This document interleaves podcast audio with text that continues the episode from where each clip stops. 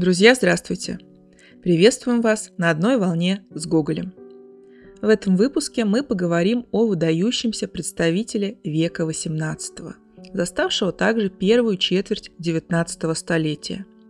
Гавриил Романович Державин – государственный деятель, занимавший важные посты при трех императорах и, конечно же, поэт, прославивший век просвещения в своих торжественных стихах. Несмотря на недостатки в полученном образовании, Державин с молоду испытывал тягу к литературе. Он э, находил время для своих поэтических упражнений, пребывая как на военной, так и на гражданской службе. С 1770-х годов его стихи начинают публиковаться, но широкая известность приходит позже, в 1880-х, вместе с одой «Фелица», посвященной императрице Екатерине II. Вообще жанр оды Гавриил Романович вывел на новый уровень, расширив его тематические рамки. Для Державина ода, своим высоким строем, передававшая особенности мировоззрения поэта, стала одним из самых любимых жанров. Ей он посвятил теоретический труд «Рассуждения о лирической поэзии» или об оде. Отношение к Державину у современников Гоголя было неоднозначным – Одни ценили его за критический взгляд на действительность и за те нравственные идеалы, которым он учил. Но были и те, кто обвинял поэта в посредственности и невежестве. Однако и первые, и вторые не могли не уважать Державина за его заслуги. Вот что мы также читаем в одной из полемических статей, наполненной в основном обвинениями в адрес поэта и суровыми нападками. Личность Державина – поэтическая, одаренная самобытными творческими силами, заключала в себе много хорошего и привлекательного. От природы душа дана была ему добрая, честная и искренняя, сердце благородное и теплое, полное любви к человечеству, склонное на все великое и прекрасное. Но обратимся все же к мнению Николая Васильевича Гоголя, высказанному им в выбранных местах из переписки с друзьями. Николай Васильевич Гоголь. В чем же, наконец, существо русской поэзии и в чем ее особенность? Фрагмент.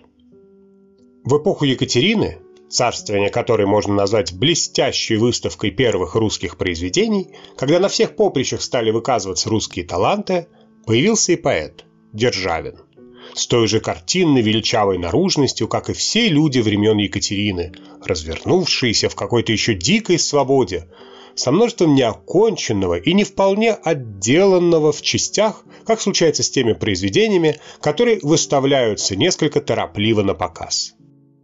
Не отвлеченные науки, но наука жизни его занимает.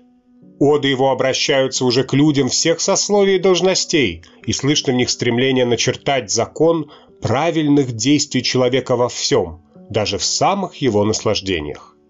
У него выступило уже творчество. У него есть что-то еще более исполинское и парящее, нежели у Ломоносова.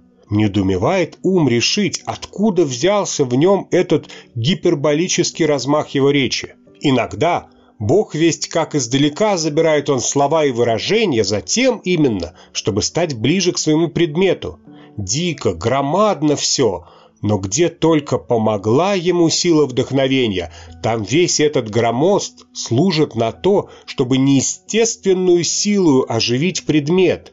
Так что кажется, как бы тысячу глазами глядит он. О Державине можно сказать, что он певец величия. Все у него величаво. Величав образ Екатерины, величава Россия, озирающая себя в восьми морях своих. Его полководцы – орлы, Словом, все у него величаво. Сравнительно с другими поэтами, у него все глядит исполином. Его поэтические образы, не имея полной окончательности пластической, как бы теряются в каком-то духовном очертании и оттого приемлют еще более величие.